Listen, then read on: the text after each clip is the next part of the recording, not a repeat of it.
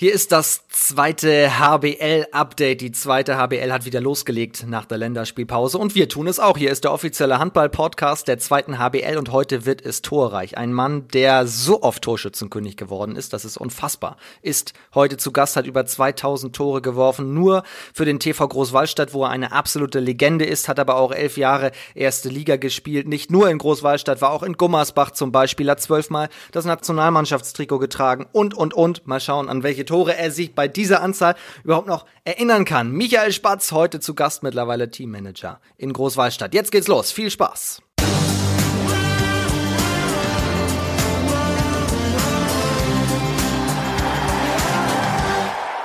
Servus Michael. Hallo, hallo. Hi, schön hier zu sein. Freue mich sehr, dass das klappt, dass du dir Zeit genommen hast. Wie geht's dir? Mir geht's gut, ja, vielen Dank. Ich hoffe, äh, dir auch. Mir geht's sehr, sehr gut. Ich äh, freue mich, dass wir heute ein bisschen über deine Karriere sprechen können, weil die war ja wirklich sehr, sehr erfolgreich und sehr, sehr abwechslungsreich, glaube ich. Ich habe gerade schon gesagt, also Tore en masse hast du geworfen. Gab es da irgendeins, was dir ganz besonders in Erinnerung geblieben ist? Oh, ist jetzt eigentlich schwierig äh, zu beantworten. Waren wirklich äh, einige über die Jahre. Ähm, von daher ähm, ja schwierig, da eins rauszuheben. Aber wenn man sich mal im Training auch mit den Jungs unterhält, dann kommt dann doch einmal das ein oder andere Tor in Erinnerung. Äh, kann mich im letzten Zweitligajahr hat mir der Jan-Steffen Redwitz von uns äh, mal einen Camperpass, äh, das war gegen, im Heimspiel gegen Aue, das fällt mir jetzt zum Beispiel gerade ein, ähm, ja klar, aber auch ans erste Tor in der äh, Kieler Ostseehalle kann ich mich auch noch erinnern. Von daher, äh, genau, gibt es da wahrscheinlich einige, wenn wir uns da noch ein bisschen drüber unterhalten würden. Ja, und du freust dich auch schon direkt. Jetzt bist du aber seit dieser Saison ja quasi Handballrentner in Anführungsstrichen. Wie kribbelt das denn da eigentlich noch? Vor allem, wenn du dann an diese ganzen Szenen zurückdenkst. Im Moment geht's eigentlich ähm, noch nicht so arg. Äh, ich habe dann gedacht, wenn die Runde losgeht, dass es mehr ist. Das hält sich aber noch in Grenzen. Äh, vielleicht ist es auch der besonderen Situation im Moment geschuldet. Ähm, und ich bin auch des Öfteren noch im Training dabei, ähm, gerade wenn es unter der Woche mal ans Fußballspielen geht. Da muss ich mich natürlich auch blicken lassen. Von daher ist es vielleicht der Grund, dass es noch nicht so arg kribbelt. Triffst du denn da auch so in der Anzahl? Ähm, ja, ich würde eher sagen, die letzte Woche ähm, war ich selbst ein bisschen enttäuscht, habe äh, zwei, drei Großchancen liegen lassen. Äh, da musste ich mir auch ein bisschen was anhören. Aber ansonsten würde ich sagen, ich bin so ein bisschen hinter der Spitze und leg dann eher mal dem Mario Stark die Dinger auf und der macht sie dann rein. Was du jetzt genau sonst noch machst, außer beim Fußball mittrainieren beim TV Großwallstadt, das wollen wir natürlich heute besprechen, wollen vorweg aber ganz kurz auf den abgeschlossenen Spieltag des Wochenendes schauen. Gab auch da ja ein paar Spiele unter anderem gestern am Sonntag das Topspiel zwischen Gummersbach und Hamburg, wo keiner so richtig gewinnen wollte. Immer wenn einer sich gerade versucht hatte abzusetzen, kam dann doch der andere wieder ran. Am Ende hat Gummersbach mit einem Torunterschied gewonnen und Gummersbach jetzt Tabellenführer nach diesem Spieltag vor Hamm, da wo ja auch alle den VfL eigentlich erwartet haben. Du auch? Ja, ich denke schon, dass sie mit der Mannschaft diese äh, zusammen haben ähm, und auch mit den Ambitionen und auch äh, die Tradition, die im Verein ist, dass sie da äh, das Ziel haben, ähm, wieder in die erste Liga zu kommen und äh, haben sie ja, glaube ich, auch so formuliert. Ähm, von daher habe ich schon erwartet, dass sie da vorne dabei sind, ähm, wobei man auch sieht, ähm, ähnlich wie bei vielen Spielen, dass es wirklich eng äh, zur Sache geht. Auch jetzt bei einem Heimspiel gegen Hamburg. Ich habe vielleicht gedacht, dass es sich da äh, oder das Spiel ein bisschen deutlicher für sich entscheiden können, aber man sieht, es ist kein Spiel in der zweiten Liga, was man von vornherein sagen kann, ähm, ja, wer das für sich äh, entscheidet oder wer das gewinnt. Ähm, von daher habe ich schon mit einem Heimsieg gerechnet, dass es jetzt so knapp war, ähm, zeigt auch wieder die Ausgeglichenheit. Und ähm, ja, dementsprechend äh, denke ich, war es ein wichtiger Sieg für Gummersbach, sind jetzt da oben mit dabei. Das ist ja gerade äh, zu Beginn der Saison wichtig, dass man am Anfang auch Punkte holt, sich da vorne vielleicht so ein bisschen setzt, äh, festsetzt, auch Selbstvertrauen gewinnt. Ähm, und ich denke, das ist Gummersbach jetzt mit den ersten Spielen gelungen. Ein Spiel der vielen Zeitstrafen und verworfenen sieben Meter auf jeden Fall. Es gab am Wochenende viele sehr, sehr interessante und spannende Ergebnisse. Ich frage mal so, was war aus deiner Sicht die größte Überraschung an diesem Wochenende? Ja, so eine richtig große Überraschung ähm, gab es aus meiner Sicht eigentlich nicht, äh, weil ich habe es ja schon angesprochen. Äh, ich finde, äh, ja, man kann sich nirgends sicher sein, selbst als Topmannschaft, wenn man auswärts irgendwo hinfährt. Ähm, ja, es ist jedes Spiel interessant. Ähm, ja, war natürlich trotzdem so eine kleine Überraschung, vielleicht, dass Fürstenfeldbruck äh, ihre ersten Punkte geholt hat im Heimspiel. Ähm, wobei man auch sagen muss, es ist äh, nicht angenehm da zu spielen. Die haben eine offensive Deckung. Da wird es, glaube ich, gerade in Fürstenfeldbruck äh, für jede Mannschaft nicht einfach. Vielleicht ist es sogar dann im Moment ganz gut, dass die ohne Zuschauer äh, antreten müssen für eine Auswärtsmannschaft. Ähm, Habe ich natürlich auch mal drauf geschaut, weil El Florenz ja am Mittwoch unser Gegner ist. Ähm, ja, auch Emstetten hat jetzt die ersten Punkte geholt, ähm, wobei ich sagen muss, vielleicht von der Tabellenkonstellation eine kleine Überraschung, aber auf der anderen Seite, ähm, ja, El Florenz ähm, muss jetzt auch mal punkten. Die wollen ja auch die Klasse halten, wollen sich da ähm, ja, reinspielen und jetzt Dessau, die natürlich super gestartet sind die Saison, aber trotzdem in Anführungszeichen nur ein Aufsteiger ist und da muss ähm, ja Imstetten, denke ich, auch mal Punkte holen. Aue schlägt Bietigheim. Ich hätte gedacht, dass du vielleicht auch noch dieses Spiel nennst als Überraschung. Ja, klar, Bietigheim hat man ja vor der Saison auch äh, weiter oben erwartet. Äh, Im Moment haben sie erst drei Spiele gehabt, nur zwei zu vier Punkte. Von daher ist es vielleicht noch nicht so aussagekräftig. Ähm, aber so eine richtige Überraschung finde ich es nicht, weil ähm, wirklich, ich habe es ja selbst erlebt über die Jahre, äh, Aue wirklich gerade äh, zu Hause sehr stark ist. Da ist es unangenehm zu spielen, auch wenn jetzt vielleicht die Zuschauer ähm, äh, fehlen. Aber von daher, ähm, ja, wenn man nach Aue fährt, da weiß man, was einen erwartet. Ähm, durfte das selbst äh, häufiger erfahren auf jeden Fall. Aue Sechster jetzt, 6 zu 2 Punkte nach vier Spielen. Bietigheim erst drei Partien. Also da kommst du natürlich auch gar nicht in die Saison rein, nicht? Wenn du immer wieder auch Unterbrechungen hast, wenn du wieder nicht spielen darfst, wenn du fast schon spielen darfst, dann kommt doch wieder die Absage. Das macht es doch für dich auch vom Kopf her als Mannschaft extrem anfällig, oder? Ja, auf jeden Fall. Also ähm, da bin ich vielleicht sogar ein bisschen froh, dass ich im Moment nicht spielen muss, weil das ist schon nochmal, ähm, ja, ne, ne, man bereitet sich ja eh immer auf die Spiele vor und äh, diese Anspannung, die sich da äh, schon äh, breit macht vor dem Spiel. Wir haben es ja selbst erlebt. Wir sind mit den Jungs äh, schon nach Bittigheim gefahren, waren auch in der Halle. Äh, die Jungs waren auf dem Spielfeld, wollten sich eigentlich ein paar Minuten später warm laufen und dann kam die Absage in Bittigheim. Ähm, das habe ich ja so auch noch nicht erlebt. Das ist so eine ganz neue Situation für, glaube für alle Spieler keine schöne Situation. Ähm, hatten dann auch wiederum eigentlich die ganze Woche zum Beispiel gedacht, das Spiel gegen Hamburg fällt aus. Dann zwei Tage vorher, ähm, ja, es findet wahrscheinlich doch wieder statt. Das ist so ein Hin und Her und macht eine äh, eigentliche Vorbereitung, die es ja auch schon in sich hat für jedes Spiel, äh, nochmal ein bisschen ein Stück weit komplizierter. Von daher, wie gesagt, ähm, ja, bin ich vielleicht jetzt im Moment ganz froh, dass ich äh, das als, aus Spielersicht nicht mehr so mitmachen muss. Aber du bist natürlich trotzdem immer noch sehr, sehr eng an der Mannschaft dran. Wie kannst du denn da Einfluss nehmen, damit eine Mannschaft bei solchen Einflüssen von außen, für die sie ja selbst manchmal gar nichts kann, dass sie da mental frisch bleibt? Ähm, ja, ich muss sagen, wir haben da auch eine, eine, eine super Truppe zusammen, die sich da auch selbst äh, ein Stück weit unterstützt und hilft. Denk, äh, wird auch viel gesprochen, das ist klar. Gerade in der Situation äh, gibt es ja fast täglich irgendwie neue Infos, ähm, wo irgendwie was passiert ist oder wie es jetzt weitergeht. Äh, von daher ist das eigentlich äh, so eine wichtige Sache. Bin ja, äh, du hast angesprochen, nah dran am Team, bin häufiger im Training mit dabei und da wird sich dann auch im Training, auch nach dem Training über die Situation einfach unterhalten und vielleicht nur mal darauf hingewiesen, klar, es ist nicht einfach, aber ähm, ja, man ist da irgendwie Profi, muss da durch. Und daher ist das so ein, so ein Rezept. Ähm, und man merkt natürlich auch, dass die Jungs brennen auf ein Spiel, auch wenn es da nicht ganz sicher ist. Äh, die wollen natürlich zeigen, äh, was sie drauf haben. Gerade wenn es vielleicht im Moment für uns der Saisonstart noch nicht so glücklich war. Und dementsprechend will man da eigentlich lieber spielen, äh, anstatt zu trainieren. Von daher regelt sich das oftmals selbst. Und wir haben mit dem Ralf Bader natürlich auch einen super Trainer, der da, glaube ich, in der Ansprache und der Kommunikation mit der Mannschaft auch wirklich äh, die richtigen Worte findet und die Jungs da auch unterstützt.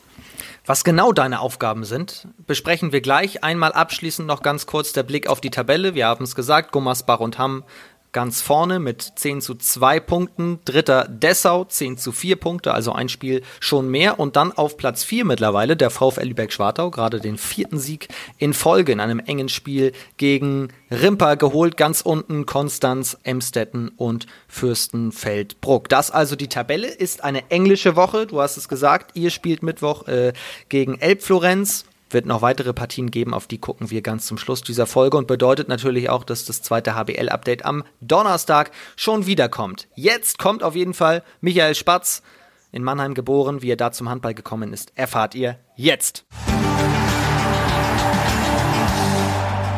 Michael Spatz heute zu Gast über 2000 Tore geworfen. Diesen Fakt werde ich, glaube ich, noch ein paar Mal heute in dieser Folge raushauen.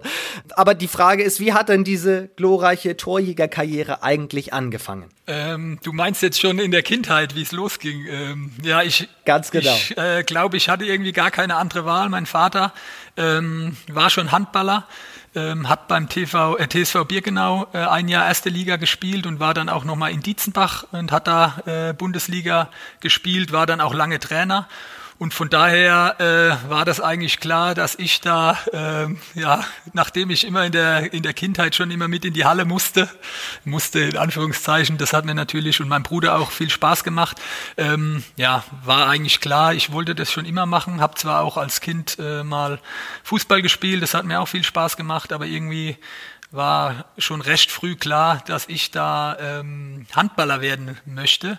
Ähm, ich habe auch, äh, ich kann das kurz äh, berichten, ich habe mal in der, ich weiß leider nicht mehr, wie alt ich da war, äh, in der Handballwoche im Sonderheft dann äh, beim Stefan Kretschmer als Beruf damals Handballer gelesen. Da ist ja immer aufgeführt, Name. Ähm, und da habe ich meinen Vater gefragt, ja, wie das denn sein kann, dass der Handballer vom Beruf ist, weil ich, für mich das noch nicht klar war. Da hat er gesagt, ja, der verdient damit sein Geld und es wird immer professioneller. Und da habe ich gesagt, gut, das will ich auch machen. Ich weiß nicht, vielleicht war ich da so elf oder so. Also da war der Stefan Kretschmer auch noch recht jung. Ähm, also das war dann Mitte der 90er. Genau, und da hatte ich das damals so formuliert und für mich war das dann klar, dass ich das auch machen will und äh, so ist es dann so ein bisschen gekommen. Dafür muss man natürlich aber auch das Zeug haben. Dafür musst du auch schon in der, in der Jugend extrem ähm, ja, überragen in dem Sinne. Daher meine Frage, hast du eigentlich immer schon ähm, rechts außen gespielt oder hast du verschiedene Positionen mal ausprobiert? Ja, ich sag mal, da in der Jugend äh, habe ich auch äh, klar noch im Rückraum gespielt, auch teilweise sogar als Linkshänder Rückraum Mitte. Ähm, Wobei ich relativ äh, spät äh, gewachsen bin und größer wurde. Von daher war ich eigentlich so im, im jüngeren Jahrgang, wenn ich dann der jüngere Jahrgang war, meistens auf rechts außen, dann im älteren Jahrgang wieder im Rückraum. Ähm, muss aber sagen, ich hatte auch in der Jugend schon super Trainer, hatte in der badischen Auswahl da, damals den Lutz Landgraf als, äh, als äh, Auswahltrainer und auch in Leutershausen den Dumitru Berbece, der selbst rumänischer Nationalspieler auf rechts außen war und der eigentlich zu mir gesagt äh, hat oder ja, wenn es ganz nach oben gehen soll, dann ist das eigentlich deine Position. Ähm, von daher, äh, glaube ich, hatte ich da auch so eher die Veranlagung für die Position, als äh, im Rückraum da zu spielen. Dann bist du zur SG Leutershausen gewechselt. Da warst du gerade mitten im Teenageralter. 14, genau, Schrägstrich 15, so um den Dreh, kommt das hin? Genau, 96 bin ich nach äh, Leutershausen gewechselt von, vom TSV Bier, genau. Kam dieser Schritt auch zustande, weil eben klar war, möchte dort den Schritt mal Richtung erste Männer dann gehen, wenn ich die Jugend abgeschlossen habe und wenn ich eben diesen Profitraum realisieren möchte, dann nur da? Ja, da kamen eigentlich so ein paar Faktoren zusammen. Es war damals so, dass wir in Birkenau relativ wenig äh, Spieler nur noch waren, ich glaube sieben, acht, ähm, und das natürlich dann auch äh, schwierig war, wenn da mal einer ausgefallen ist, das überhaupt äh, umzusetzen. Und Leutershausen ist von Birkenau nicht, sind 20 Minuten, äh, nicht so weit weg äh, und hatten mit dem Carsten Glaven, der ja jetzt auch beim DHB tätig ist, einen Jugendtrainer, ähm, der quasi mich dann trainiert hatte, dann war das eigentlich eine, eine, eine tolle Sache für mich, dass ich in der C-Jugend äh, da auch zu einer richtig guten Mannschaft komme. Ähm, so, da kamen dann so ein paar Faktoren zusammen. Ähm, war natürlich nicht so einfach. Meine Eltern, äh, gerade meine Mutter, musste da häufiger ran beim Fahren. Ähm, von daher bin ich ihr dann natürlich auch sehr dankbar. Ähm, klar, aber ich denke, das war so die, die richtige Entscheidung. Leutershausen war damals in der zweiten Liga. Ähm, und das war, wie ich es ja schon berichtet hatte, schon so ein Ziel. Ähm, und ich denke, im Großen und Ganzen war das dann auch die richtige Entscheidung, das damals schon vielleicht äh, in der C-Jugend zu machen. In der jetzigen Zeit ist es wahrscheinlich völlig äh, normal. Es gibt ja viel mehr Leistungszentren, äh, wo dann auch, ich sag mal, spätestens ab der B-Jugend die Jungs da zusammengekommen. Das war zu der Zeit ja noch nicht so äh, der Fall. Da gab es vielleicht ja in Magdeburg, die ja da Vorreiter waren, äh, schon Internat, aber ansonsten war das ja noch nicht so gang und gäbe und konnte ich mit Leutershausen wirklich schon unter für damalige Verhältnisse professionelle Bedingungen beziehungsweise schon vielleicht ein bis zweimal mehr als vielleicht dann in Birkenau trainieren und das macht sich natürlich gerade in dem Alter auch bezahlt. Und dann hast du tatsächlich auch dort erste Zweitliga-Erfahrung gesammelt. Genau, richtig, ja. Von daher ähm, war das, ich denke, damals war das noch äh, zweigleisig, äh, da waren viele Mannschaften dabei, die äh, vielleicht auch jungen Spielern Chance geben wollten oder mussten auch vielleicht aus finanzieller Hinsicht. Ähm, das war dann so ein bisschen vielleicht damals für den Verein Fluch und Segen. Man musste junge Spieler einbauen, aber wenn man da ähm, auch gute Jungs dabei hatte, konnte man natürlich da auch ähm, ja im Vergleich zu manchen anderen Mannschaften sich einen Vorteil erarbeiten. Hatten in meinem Jahrgang auch noch zwei andere Spieler, die dann mit mir den Sprung gemacht haben, den Thomas Zahn und den Thomas Ratzel, die mein Jahrgang waren und die dann relativ früh schon in der zweiten Liga viel gespielt haben, Leistungsträger waren und Verantwortung übernehmen mussten. Und sowas ja, bringt einen Spieler, glaube ich, denke ich, auf jeden Fall immer nach vorne. Ja, und dich auch auf jeden Fall. Du hast dich nämlich so ins Rampenlicht gespielt, dass du dann zum großen VfL Gummersbach gewechselt äh, bist damals ja auch europäisch noch unterwegs gewesen, der VfL. Also du hast auch Europapokal und sogar Champions League mit Gummersbach gespielt. Genau, richtig. Ja, ich bin in der Saison 2003, 2004 nach äh, Gummersbach. Da ähm, haben wir, glaube ich, in dem Jahr noch kein Europapokal gespielt, aber in der Saison drauf und in der Saison 2006, 2007 auch äh, in der Champions League. Ja. Da ging es, glaube ich, sogar bis ins Viertelfinale, oder? Da ging es doch nach Spanien. Genau, gegen Valladolid im Viertelfinale, ähm, hatten dort auch ähm, unentschieden gespielt im Hinspiel, also uns auch gute Chancen ausgerechnet, dieses Halbfinale zu erreichen haben aber damals äh, dann das Rückspiel in der Köln Arena, jetzige Lanxess Arena, ich glaube mit ein oder zwei verloren und äh, war das dann doch äh, leider schon ein bisschen früher beendet. Ich glaube, Valladolid ist dann gegen äh, Flensburg ins Halbfinale gekommen in dem Jahr. Jetzt sind wir schon fast ein, zwei Schritte zu weit. Ich wollte nämlich eigentlich wissen, wenn so ein großer Club wie Gummersbach anklopft, äh, was macht dann ein Michael Spatz? Läuft er erstmal drei Runden um sein Aus vor Vorfreude oder guckt er ungläubig auf sein Telefon oder wie war das? Ähm, ja, äh, da, dadurch, dass ich damals auch bei der Junior-Nationalmannschaft fester Bestandteil war, ähm, ist man ja da schon so ein bisschen im Fokus der, der Vereine. Habe auch in Leutershausen wirklich, ähm, wie ich es gesagt habe, viel spielen können und natürlich dann auch äh, dementsprechend so ein bisschen vielleicht bei manchen Vereinen, ähm, ja, äh, dass die schon auf mich geschaut haben. Und ich kann mich auch erinnern, äh, ich hatte damals auch mit Michael Roth, der noch bei den ähm, bei Kronau Östring, die jetzigen Rhein-Neckar-Löwen waren, auch mit ihm schon gesprochen, ob es da irgendwie eine Möglichkeit gibt. Ähm, das wäre natürlich für mich als, als Mannheimer, als geborener Mannheimer auch äh, eine super Sache gewesen. Ähm, kam dann eines Nachmittags, war das, kam ich nach Hause und hatte einen Anruf vom TV Großwallstadt. Ähm, hab dann mit dem ähm, ich komme gerade nicht auf den Namen, äh, schiebe ich gleich hinterher äh, gesprochen und habe aufgelegt und fünf Minuten später hat der damalige Manager von Gummersbach, der Carsten Sauer, angerufen. Also es war alles so an einem Tag und da bin ich natürlich schon hoch und habe gesagt, wenn ich jetzt noch ein bisschen warte, ruft vielleicht noch der ein oder andere Verein mal an. Ähm, aber für mich war damals, äh, du hattest das gesagt, Gummersbach war eigentlich, oder ist ja jetzt auch noch eine super Adresse im deutschen Handball, aber damals auch, äh, glaube im Jahr zuvor Fünfter oder Sechster geworden. Hatten auf meiner Position den äh, Dirk Hartmann, der war mein Jahrgang. Von daher war für mich klar, wenn ich den Schritt mache, ich kann da auch viel Spielanteile bekommen in einer super Mannschaft und war für mich eigentlich relativ schnell klar, dass ich den Schritt machen möchte, ähm, weil wenn so ein Verein anruft, ähm, und man dann so eine Möglichkeit äh, gegeben bekommt, ich glaube, da muss man die ergreifen, auch im Nachhinein. Ich hatte da vier super Jahre, ähm, habe vielleicht nicht immer äh, so gut gespielt, wie ich es mir damals erhofft hatte. Hab, äh, ja, hat man doch gemerkt, dass ich da ein bisschen gebraucht hatte in den ersten ein, zwei Jahren als junger Kerl. Ähm, aber insgesamt war es eine tolle Zeit, hat viel Spaß gemacht, hat viel super Trainer. Von daher äh, möchte ich die Zeit auf jeden Fall nicht missen. Hast du denn die erste Handballwoche, wo du denn auch ja mit einem Foto drin warst, aufbewahrt damals? Oder oh, muss ich jetzt überlegen? Ähm, Ich glaube, ich habe sie bei meiner Mutter noch daheim. Ich bin mir aber nicht hundertprozentig sicher. Das wäre irgendwann vielleicht mal sehr viel Geld wert. Ja, ich muss mal gucken auf jeden Fall. Wenn wir zurückkommen zu deiner Zeit in Gummersbach, es gab dann danach ja den Wechsel nach Großwallstadt, also dort bist du dann doch noch gelandet auf jeden Fall. Ähm, da gibt's ein, ein Zitat, was wir herausgesucht haben aus der SZ. Da hast du gesagt, in Gummersbach waren die anderen Spieler, wenn wir es zugespitzt sagen, alles Arbeitskollegen. In Großwallstadt ist das jetzt ein anderes Zusammengehörigkeitsgefühl. Da sind wir alles Kumpels. Ist Großwallstadt besonders familiär einfach oder wie ist das zu erklären? Ja, also klar, im Moment ähm, ist es wirklich äh, ein sehr familiärer Verein, wobei ich auch sagen muss, wie ich damals nach Gummersbach gekommen bin, war das wirklich auch sehr familiär. Ich weiß jetzt nicht, wie es im Moment ist. Ähm, wobei ich eigentlich äh, eher zum Ausdruck bringen wollte, ähm, dass es vielleicht gar nicht mehr so ähm, alltäglich und so selbstverständlich ist, dass man mit einer Truppe wie jetzt in Großwallstadt, die sich teilweise auch wirklich auch aus der Jugend schon kennt und da äh, Freunde geworden sind, den Sprung in die zweite Liga schafft. Äh, es wird immer professioneller, es sind vielleicht immer mehr ausländische Spieler da ähm, und dass das eigentlich wirklich ähm, ja, hoch anzurechnen ist, dass man so viele Jungs hat, die auch im HBLZ in Großwallstadt ausgebildet wurden, ähm, sich dann kennen, aus, der, aus Großwallstadt oder der näheren Region sind.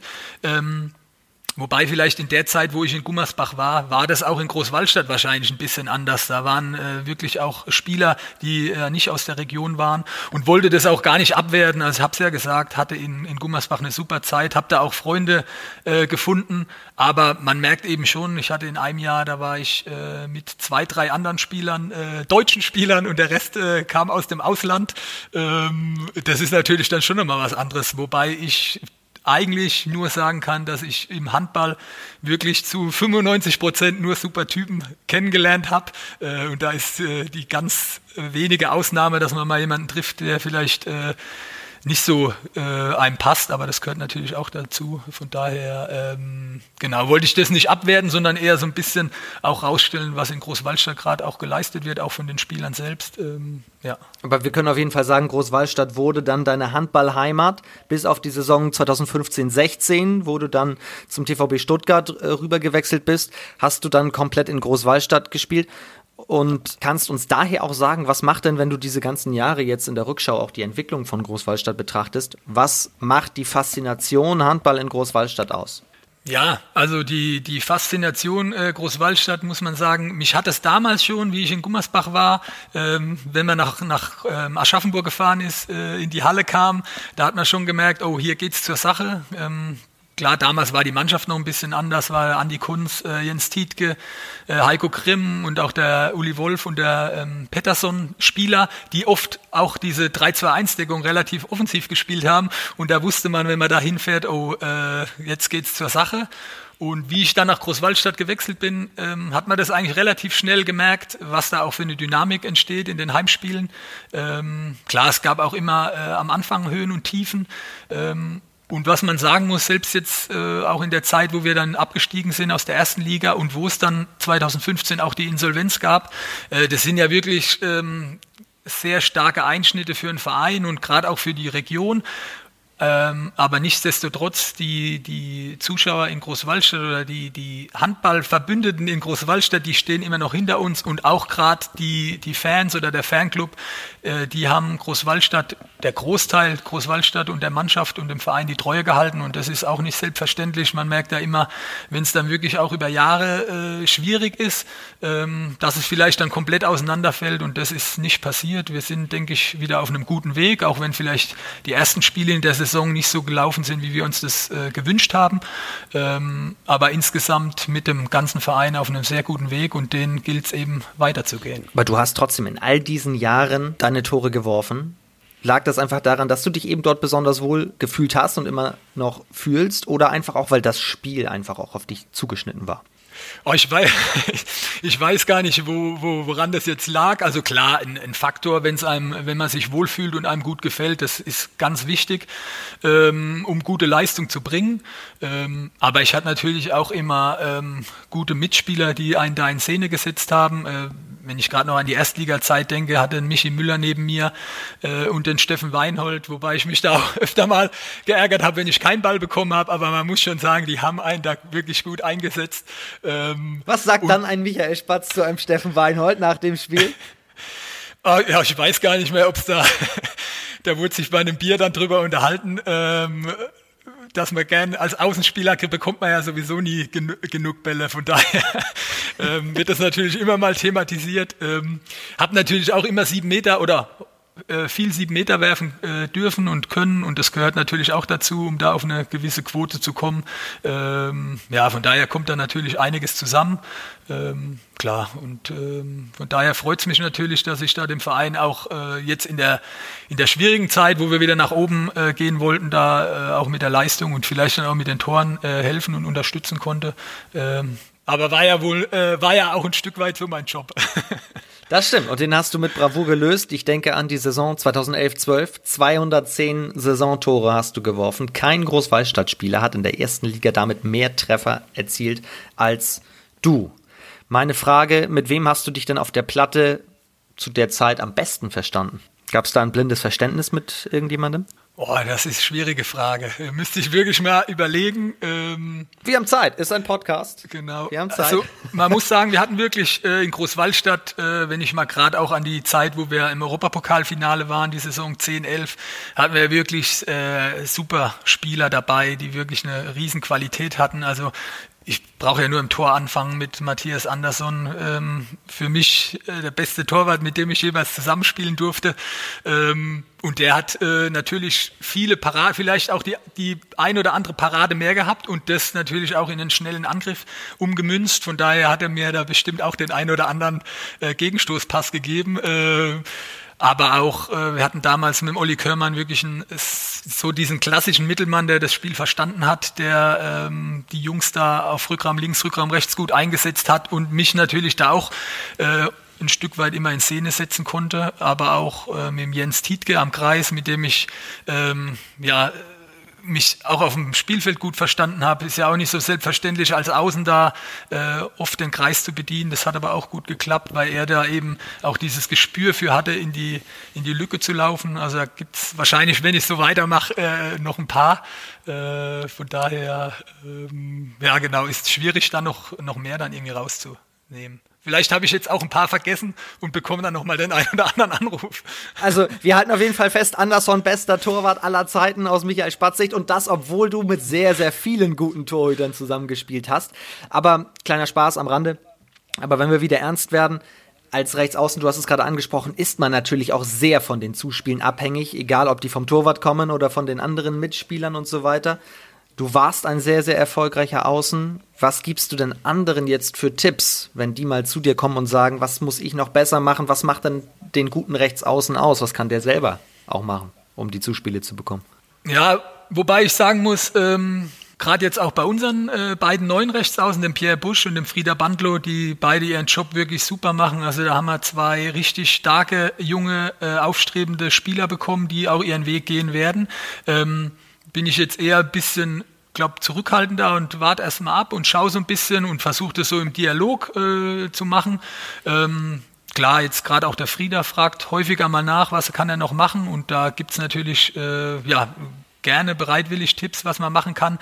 Ja, generell finde ich es einfach wichtig, ähm, klar, gerade in, in dem Alter, äh, hört sich vielleicht blöd an, aber du musst äh, die Trainingseinheiten nutzen, dich da äh, weiterzuentwickeln. Ähm, da hilft einem jede Trainingseinheit weiter, auch nicht nur vielleicht im handballerischen Bereich, sondern auch ähm, jetzt was äh, Krafttraining oder auch äh, läuferisch äh, betrifft. Von daher muss man das einfach nutzen, um vielleicht dann den ein oder anderen Schritt vor äh, ja, den Konkurrenten zu haben.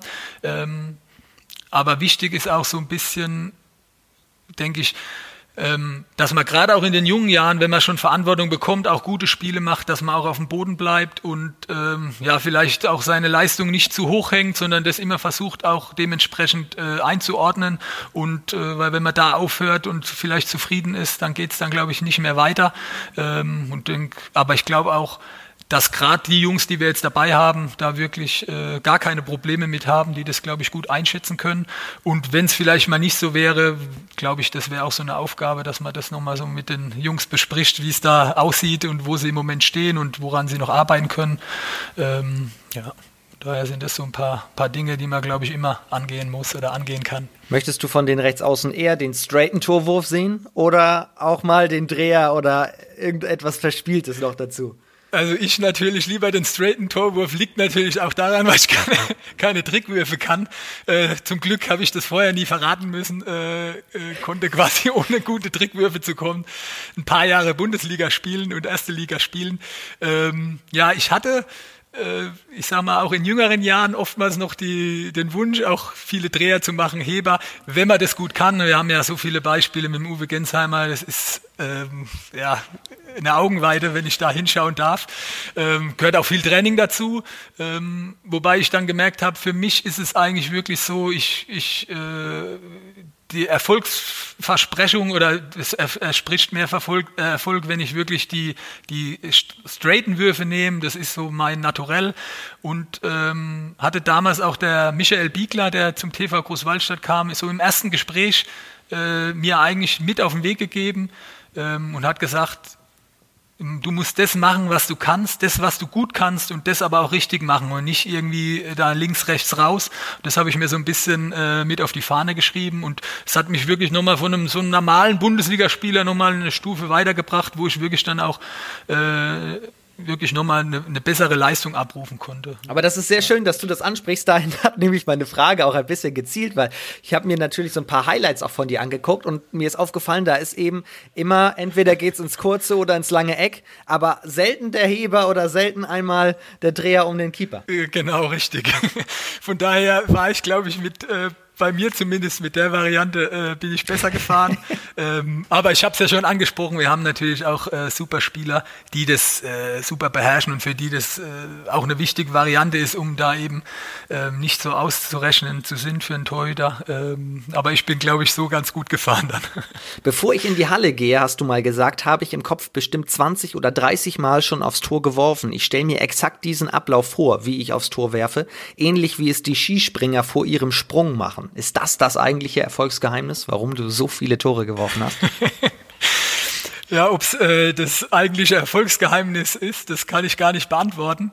Ähm, aber ich habe, das hat sich eigentlich über die Zeit meiner äh, sportlichen Karriere so ein bisschen ähm, entwickelt und habe auch gemerkt, dass das für mich gut ist. Ähm, vor einem Spiel habe ich natürlich mir den Gegner angeschaut, ähm, generell den Gegner angeschaut, aber natürlich auch den Torhüter. Aber da war es eigentlich so, dass ich mich so nicht darauf fokussiert habe, was der Torhüter macht, sondern wirklich, was ich, wie ich werfen muss, um erfolgreich zu sein. Das heißt, ich habe eigentlich aus den letzten zwei oder drei Partien von mir nur Tore angeschaut ähm, und habe dann auch aus dem Hinrundenspiel oder vielleicht von der vergangenen Saison gegen diese Mannschaft, gegen den Torhüter mir die Tore angeschaut und äh, wenn ich das gemacht habe, habe ich danach den Laptop zugemacht und habe gedacht, ich habe es einfach drauf und, und es fluppt. Und bin aber auch am Spieltag selbst ähm, wirklich, habe bestimmt, wie ich es da gesagt habe, 10, 15 Mal den Ablauf, wie ich den Ball bekomme und äh, den Arm hochnehme, lang hoch oder lang tief den Ball versenkt, bin ich durchgegangen, um eben äh, ja das schon mal durchzugehen, für mich schon mitgenommen habe. Und man sagt ja auch, wenn man das im Kopf durchgeht, dass dann auch diese Körperpartien ja. auch schon angesprochen werden. Und für mich zumindest war das eine, eine super äh, Sache und hat mir ja auf jeden Fall immer geholfen und habe mich da sicher gefühlt und wohlgefühlt. Von daher habe ich das beibehalten und über die Jahre dann auch versucht zu perfektionieren für mich. Dann selbst. bist du ja auch schon eigentlich mit einem enormen Selbstbewusstsein in die Halle gekommen, oder? Wenn du schon im Kopf weißt, ich weiß genau, wie es geht, der Torwart kann mir heute gar nichts. Ja, das auf jeden Fall, aber auch erst im Laufe so meiner Karriere. Also ich hätte gern diese Erfahrung, die ich am Schluss hatte, aber das, äh, das ist leider nicht so, auch schon am Anfang gehabt, weil man hat schon gemerkt, äh, wie ich jünger war, auch vielleicht auch in der Gummersbacher Zeiten, da hat mich vielleicht ein verworfener Ball deutlich mehr beschäftigt und teilweise ähm, ja, gehindert, gute Leistung zu bringen, äh, wie dann in späteren Jahren. Äh, erstens wusste man, dass äh, das gehört dazu und zweitens äh, konnte es einem auch nicht so viel anhaben, weil man wusste, den nächsten, den mache ich wieder rein. Mhm. Und ähm, ja, vielleicht das schon am Anfang oder früher zu haben, äh, wäre natürlich auch schon eine tolle Sache. Ähm, genau, aber dadurch konnte ich das über die Jahre eigentlich für mich so ähm, mich da selbst unterstützen und dann immer mit einem Selbstvertrauen ins Spiel gehen. Vor allem, wenn man dann aber auch im Training Torhüter hat, gegen die man das übt, oder? Matthias Andersson, Andy Wolf, Yogi Bitter etc. Ähm, ja klar, also gerade schon in der Zeit in Großwallstadt äh, kam eigentlich der Matthias Andersson auf mich zu und wir haben oft nach dem Training noch äh, geworfen und ich habe das vorher gar nicht so viel gemacht. Ähm, und das war dann auch was, was mir äh, dann geholfen hatte. Habe das eigentlich sogar dann über die Jahre beibehalten, gegen Andy eigentlich auch oft äh, geworfen nach dem Spiel. Und habe in den letzten Jahren sogar teilweise dann vor ein oder zwei Tage vor dem Spiel auf ein leeres Tor, weil ich nur diesen Ablauf auch brauchte, äh, nach dem Training Würfe gemacht, nochmal auf ein leeres äh, Tor, um äh, mir da auch nochmal eine weitere Hilfestellung zu geben. Eine kritische Nachfrage an dieser Stelle. Du hast, das haben wir vorhin ganz kurz erwähnt, aber da müssen wir nochmal drauf eingehen, auch für die Nationalmannschaft gespielt. Du hast von deiner Juniorenzeit berichtet, du warst auch zwölfmal in der A-Mannschaft mit dabei. Wenn du mehr Dreher können würdest, wären es mehr als zwölf Spiele geworden. Ach, ich weiß gar nicht, ob das an den Drehern lag. Ähm, ich glaube, da äh, haben vielleicht auch äh, das eine oder andere, der eine oder andere Faktor mit reingespielt, ähm, dass ich da nicht vielleicht ein paar mehr Spiele machen konnte. Ähm, aber ob es jetzt äh, an den Drehern lag, das weiß ich, äh, kann ich so nicht beantworten. Müsste man vielleicht die Trainer dann mal fragen. Aber bei deinem Erinnerungsvermögen und dass du uns auch noch den Spielplan der Champions League Saison 2-6, 2-7 und so weiter aufziehen kannst, kannst du dich bestimmt auch noch an dein Debüt gegen Ungarn erinnern, oder? Da kann ich mich auch noch dran erinnern, ja. Von daher äh, war in äh, Stuttgart in der Schleierhalle ähm, 2003. Ähm, ja, war, ich bin damals äh, nachnominiert worden.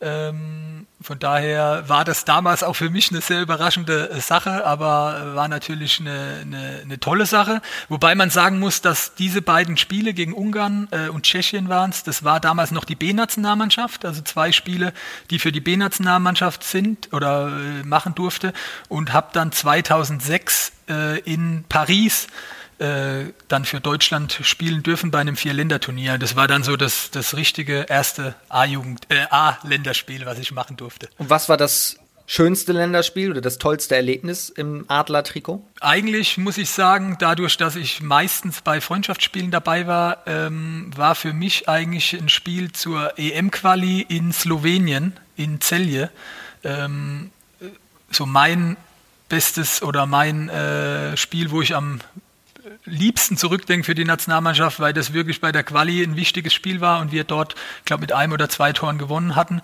Ich habe am Schluss 20 Minuten etwa gespielt, ein Tor gemacht. Vorher war der Christian Sprenger auf der Platte und dass ich quasi auch äh, da meinen Teil dazu beitragen äh, konnte, dass wir da ähm, ja, den Sieg nach Hause fahren und auch in der Qualifikationsgruppe dann weiter äh, auf Platz 1 geblieben sind. Wann, wann war das, dein letztes Länderspiel? Äh, mein letztes Länderspiel war, glaube ich, 2010. 2010. Und dann kam ja aber erst diese Monster-Saison mit dem TV Großwallstadt. Und wenn wir nochmal auf deine Vereinskarriere schauen, ähm, wir haben es schon kurz gesagt, 15, 16 bist du zum TVB gewechselt. Eine Saison und dann zurück nach Großwallstadt. Warum? Ähm, ja, vielleicht sage ich mal, wenn es äh, beim TVG die Insolvenz nicht gegeben hätte, wäre ich vielleicht auch gar nicht mehr weggegangen. Ähm, wir haben es ja schon mal kurz angesprochen, habe mich äh, gerade sportlich äh, sehr wohl gefühlt, aber auch in Aschaffenburg ähm, ja, heimisch geworden. Von daher war das natürlich schon eine schwierige Zeit, wie 2015 äh, die Insolvenz kam. Ähm, habe damals nicht genau gewusst, wie geht's weiter beim TVG, geht's überhaupt weiter, in welcher Liga geht's weiter und ähm, hatte dann zwei, drei Anfragen von anderen Vereinen, unter anderem vom, äh, von Stuttgart. Damals äh, der Jürgen Schweigert hat mich kontaktiert und ich fand es eigentlich ein sehr interessantes Projekt. Ähm, habe ja dann die zwei Jahre zuvor mit dem TVG auch gegen Bittenfeld, äh, damals noch Bittenfeld spielen äh, können. Ähm, habe auch einige Spieler äh, gekannt und fand auch, ich sag mal, dieser, es war ja im gleichen Jahr mit dem Aufstieg auch ähm, ja, die Umbenennung in Stuttgart, auch dass alle Heimspiele eh in der Scharena, aber dann auch in der Porsche Arena stattfinden, war irgendwie ein interessantes äh, Projekt und äh, hat mich mit dem Jürgen Schweigert damals getroffen und nach einem Treffen war war eigentlich für mich klar, ja, das will ich nochmal machen. Äh, bin äh, quasi nochmal für ein Jahr nach Stuttgart, war auch ein richtig cooles Jahr, hat richtig viel Spaß gemacht. Ähm, und wir haben auch die Klasse gehalten, was ja in dem Jahr das Ziel war. Und ich glaube auch so ein bisschen der Startschuss, dass sich Stuttgart jetzt so nach und nach auch immer mehr in der ersten Liga etablieren konnte. Dann wieder zurück nach Großwallstadt und dann gleich einfach nochmal einen Torschützenkanonentitel sozusagen nach dem anderen rausgehauen. Ihr seid ja ähm, aus der dritten Liga in die zweite Liga dann mit Großwallstadt wieder aufgestiegen. Genau, ja. Dann bist du im Abstiegsjahr aus der zweiten HBL runter, Torschützenkönig geworden. Und dann nach dem Wiederaufstieg ja noch einmal, oder? Ist das richtig aufgezählt? Genau. Also ich bin äh, im ersten Aufstiegsjahr in der dritten Liga äh, habe ich äh, den Torschützenkönig erringen können, um es mal so zu sagen. Wie du es gesagt hast, in der zweiten Liga dann auch im Abstiegsjahr Torschützenkönig geworden und im Aufstiegsjahr, also äh, in der Saison 1920 dann auch nochmal Torschützenkönig in der dritten Liga. Genau, am Ende gab es, stand sozusagen der Aufstieg unterm Strich plus natürlich der Torschützentitel.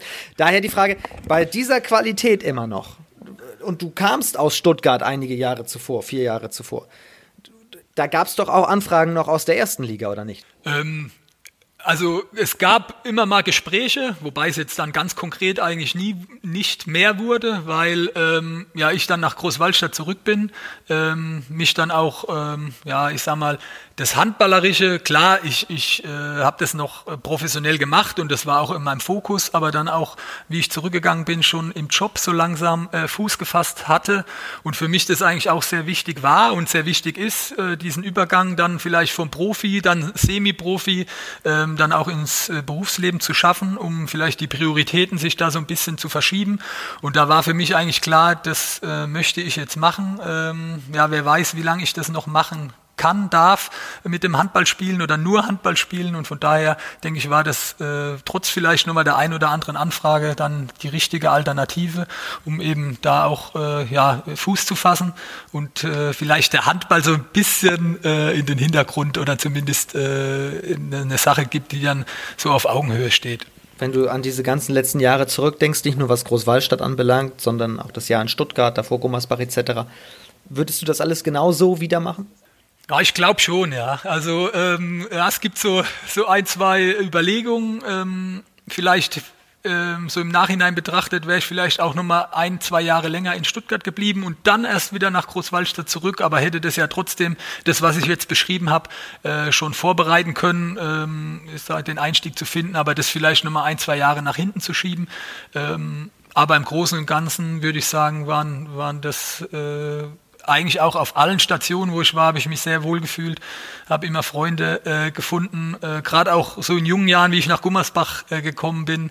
Das war für mich natürlich eine tolle Zeit. Hab, äh, ich sage immer so spaßeshalber, da waren 13 Stars und ich äh, im Kader und das hat, hat natürlich auch Spaß gemacht, äh, da dabei zu sein und das äh, miterleben zu dürfen. Jetzt ganz neue Rolle. Jetzt bist du der Teammanager. Du hast schon erzählt, dass oder was Teile dieses Jobs sind sozusagen. Aber was sind deine Hauptaufgaben? Wie sieht deine Rolle dort aus? Ja, im, Grunde äh, sehe ich mich eigentlich so ein bisschen ähm, ja, Versuch so der Mannschaft und dem Trainer auch den Rücken frei zu halten, dass die sich äh, aufs Sportliche konzentrieren können. Ähm, oftmals sind es ja da so Kleinigkeiten, wie wenn ich im Training bin, so ein bisschen die Stimmung auch aufnehmen von der Mannschaft, ähm, was ja Trainingsbelastung, was auch vielleicht im Moment ähm, ja, die, wie die Stimmung ist nach den Spielen, äh, das natürlich auch äh, mit dem Ralf besprech, äh, ja, wie er das einfließen lassen kann. Ähm, von daher bin ich eigentlich unterstützend äh, bei unserem Trainer dabei. Habe es ja gesagt, ein, zwei Mal auch im Training in der Woche oder äh, vielleicht auch mal äh, drei, vier Mal, je nachdem, wie es passt von der Arbeit. Bin auch bei den Heimspielen äh, mit auf der Bank, äh, mache da die Statistik, um eben auch auf einem kurzen Weg Ansprechpartner für den Ralf zu sein. Ähm, wollte eigentlich bei den Auswärtsspielen erstmal nicht mitfahren, weil ähm, ich sag mal gerade diese das Wochenende mal frei zu haben, ist vielleicht auch eine schöne Sache. Und das war ja auch so ein Grund, warum ich letztendlich dann auch aufgehört habe als Spieler. Ähm, aber wenn ich dann auch bei den Auswärtsspielen noch dabei wäre, hätte ich eigentlich so fast den gleichen Umfang. Äh, da hätte ich auch noch ein bisschen spielen können. Von daher war es jetzt aber in der schwierigen Zeit. Am Anfang bin ich trotzdem auch mit nach Emstetten gefahren, war jetzt äh, auch beim letzten Auswärtsspiel in Dessau mit dabei. Äh, es juckt dann dann trotzdem irgendwie die Mannschaft zu unterstützen, auch wenn man es vielleicht äh, gar nicht so oder nur ein paar Prozentpunkte kann. Ähm, ja, ein weiterer weiterer Punkt, ich unterstütze auch unseren sportlichen Leiter, den Mike Pallach, in organisatorischen Dinge, was jetzt äh, Auswärtsfahrten betrifft, äh, auch jetzt wie neue Spieler kamen, Wohnungsfindung, auch äh, wenn es Thema Auto gibt, sind ja immer so organisatorische Dinge, die dann anfallen, äh, wo auch die, die Spieler oder wir im Verein äh, Unterstützung brauchen. Von daher sind das so Themen, die ich dann auch begleiten kann. Ähm, und äh, macht mir eigentlich Spaß, so ein bisschen da auch an allen Fronten dabei zu sein. Und ich gehe auch mal davon aus, so wie ich bin jetzt so viele Jahre dabei, ähm, ich glaube, der Verein weiß auch, was er an mir hat. Ich weiß auch, was ich am Verein habe. Und ich denke, dass das auch noch intensiviert werden kann und in den nächsten Jahren bestimmt da auch noch, ähm, ja, vielleicht noch ein bisschen mehr übernehmen kann. Äh, von daher bin ich da auch mit unserem Geschäftsführer immer im Austausch, äh, wie das vonstatten gehen kann, mit dem Stefan Wüst. Ähm, und äh, bin selbst gespannt, wo das dann so ein bisschen hinführt die nächsten Jahre. Das ist ja fast schon ein schönes Schlusswort, aber da möchte ich natürlich noch einmal einhaken. Also sehen wir Michael Spatz irgendwann auch mal als Manager irgendwo? Oh, ich, ich weiß, also schwierig zu sagen, ähm, ob man mich irgendwo als Manager sieht. Äh, klar, vielleicht auch, wenn ich da wirklich mal den Fuß äh, rein äh, machen kann. Äh, nicht nur, ich sag mal, dieser Teammanager, die Unterstützung äh, vom Trainer und vom sportlichen Leiter, sondern wirklich den nächsten Step äh, vielleicht auch mal gehen kann. Aber das natürlich beim, beim TVG, weil hier fühle ich mich wohl, ich weiß, ähm, mich kennen die Leute in der Region, ich kenne viele Leute, weiß natürlich dann äh, so ein bisschen, wie es hier läuft und ähm, von daher wäre das so mein, mein erstes Ziel, da so ein bisschen nach und nach mehr reinzuwachsen ähm, und dann mal schauen, äh, wo da so die Reise hinfährt, äh, hinführt. Aber ist natürlich schon mein Ziel, egal in welcher Funktion, jetzt den Verein weiter zu unterstützen, da in der Professionalität weiter ähm, zu helfen und äh, auch die nächsten Schritte dann gemeinsam zu gehen. Zum Abschluss, bevor wir auf den kommenden Spieltag unter der Woche schauen, wir haben die Rubrik Handball verbessern. Wir haben jetzt schon ganz viel zum Thema Rechtsaußen und so weiter gehört. Jetzt schauen wir mal auf das komplette Handballspiel. Gibt es etwas, was du gerne im Handball verändern würdest, damit dieser tolle Sport noch besser wird? Also ich bin im Moment eigentlich wirklich sehr zufrieden mit den Regeln. Ähm, gab ja in den letzten Jahren auch nochmal Veränderungen mit dem siebten Feldspieler oder der äh, Passivregel. Ähm, von daher hätte ich eigentlich gar nicht so viel an zu äh, passen oder äh, zu meckern. Wobei wirklich so dieses, dieses Spiel, also ich sag mal, wenn die Schiedsrichter das Passiv-Vorwarnzeichen äh, geben und mit den sechs Pässen da würde ich äh, das irgendwie nochmal versuchen zu optimieren, um eben die Schiedsrichter vielleicht zu entlasten. Aber auch, äh, wir haben jetzt in Dessau, glaube hatte Dessau den letzten Angriff, hatten dann, äh, glaube anderthalb Minuten gespielt, kam dann das Passivvorwarnzeichen und haben mit den sechs Pässen wirklich nochmal geschafft, so eine lange Zeit runter zu spielen und es wurde nicht abgepfiffen. Ähm, ich hatte davor schon drüber nachgedacht, aber das wäre auch nochmal so ein Punkt. Wie man es jetzt ganz konkret machen kann, ist natürlich schwierig. Vielleicht nochmal die, ähm, ich sag mal, die, die Passanzahl auf fünf oder vier zu minimieren oder äh, aktiv vielleicht äh, auch zu helfen. Das heißt, wenn der, die Abwehr es dann schafft, äh, ein oder zwei oder zwei Fouls zu machen, dass dann wirklich äh, das Angriffsrecht wechselt. Das wäre nochmal so eine, eine Überlegung, wo man vielleicht machen kann. Aus meiner Sicht jetzt, die glaube ich auch ähm, ja, vielen Mannschaften dann zugute kommen würde, gerade vielleicht auch in der Schlussphase, um dann nochmal das zu verschleppen, würde natürlich schon nochmal helfen. Aber dann wird man ja eigentlich dafür belohnt werden, dass man ein Foul begeht oder zwei in dem Sinne. Ja, aber das äh, ist ja für die Abwehrarbeit eine gute Sache, wenn man zwei, ich sag mal, es, soll ja keine, ähm, wenn das natürlich eine Tätlichkeit oder ein rabiates Foul ist, muss das natürlich bestraft werden, aber ein Stoppfoul, zweimal es schafft, den Angriff zu unterbinden für einen Freiwurf, ähm, das denke ich wäre schon eine, eine tolle Sache, dass dann die Abwehr auch die Möglichkeit hat, dieses passive Vorwarnzeichen dann für sich zu nutzen und dann in äh, Ballbesitz zu kommen. Ja, okay, sagt Michael Spatz. Das nehmen wir auf jeden Fall mit auf. Danke dir bis hierhin, aber jetzt gucken wir natürlich nochmal auf den kommenden Spieltag, auf die kommende englische Woche.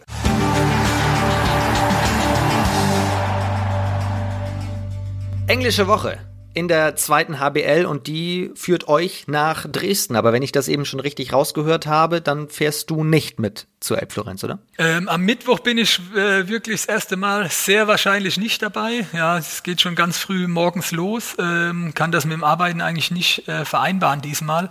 Äh, von daher bin ich jetzt schon ein bisschen nervös, wenn es da ans Spiel geht.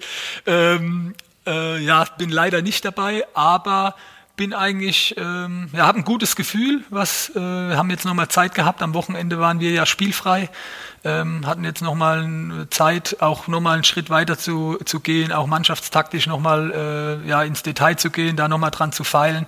Ähm, haben ja mit dem Savas Savas äh, nochmal nachverpflichtet. Der hatte dadurch auch nochmal Zeit, äh, weiter sich in die Mannschaft zu integrieren und einzufügen.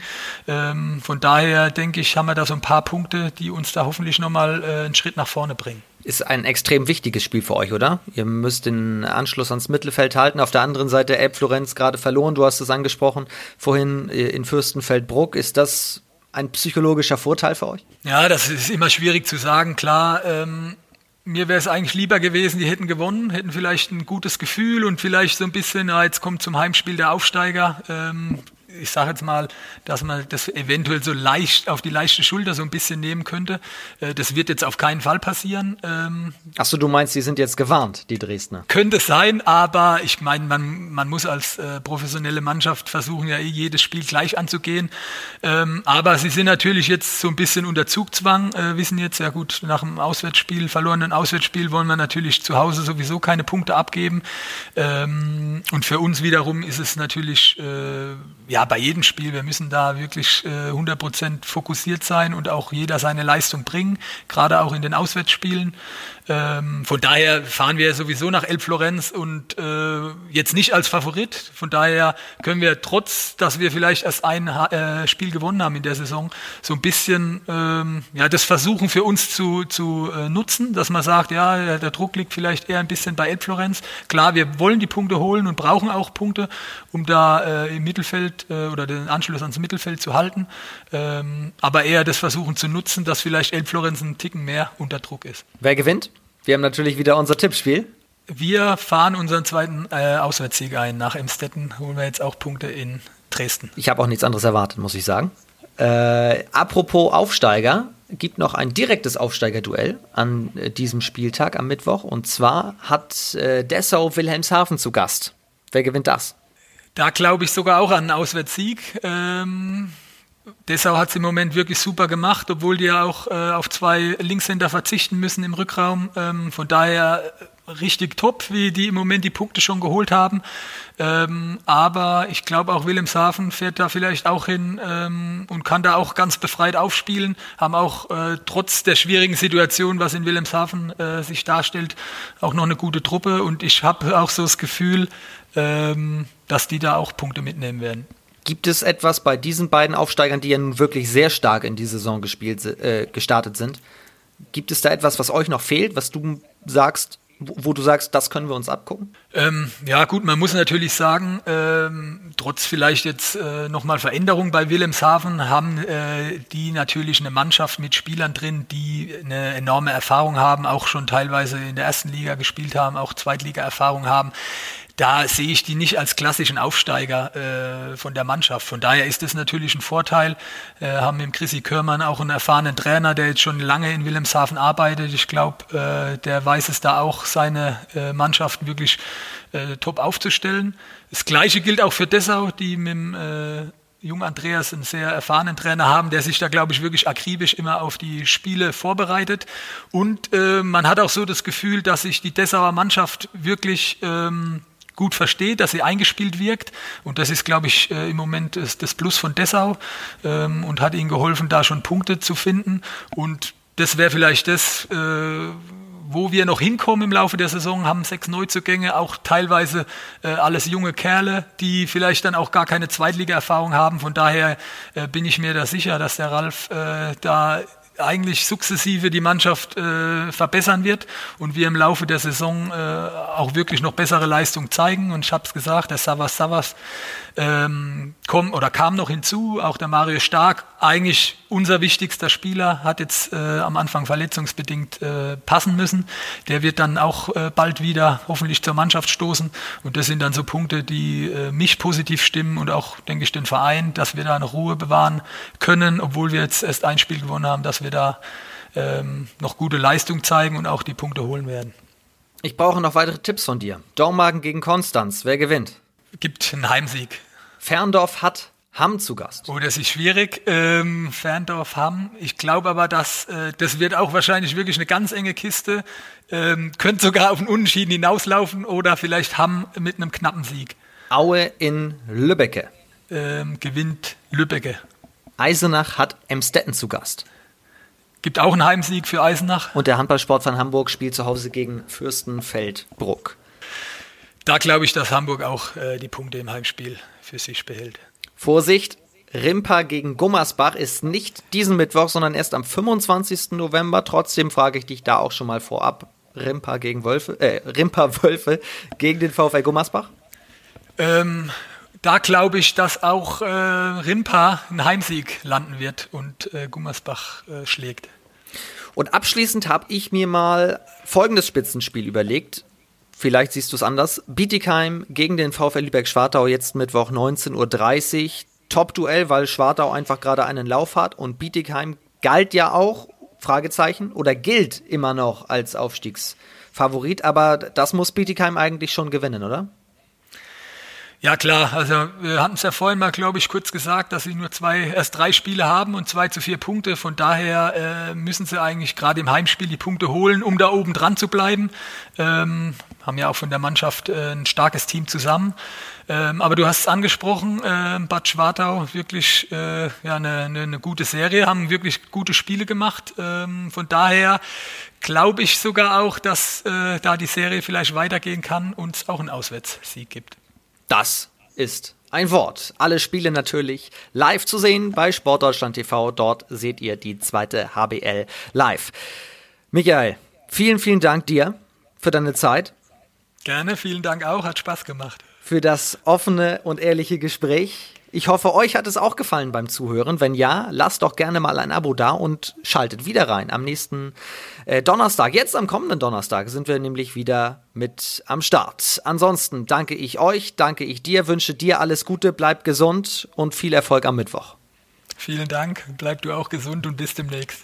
Danke dir. Das war das zweite HBL-Update mit Michael Spatz vom TV Großwallstadt. Bis Donnerstag. Ciao.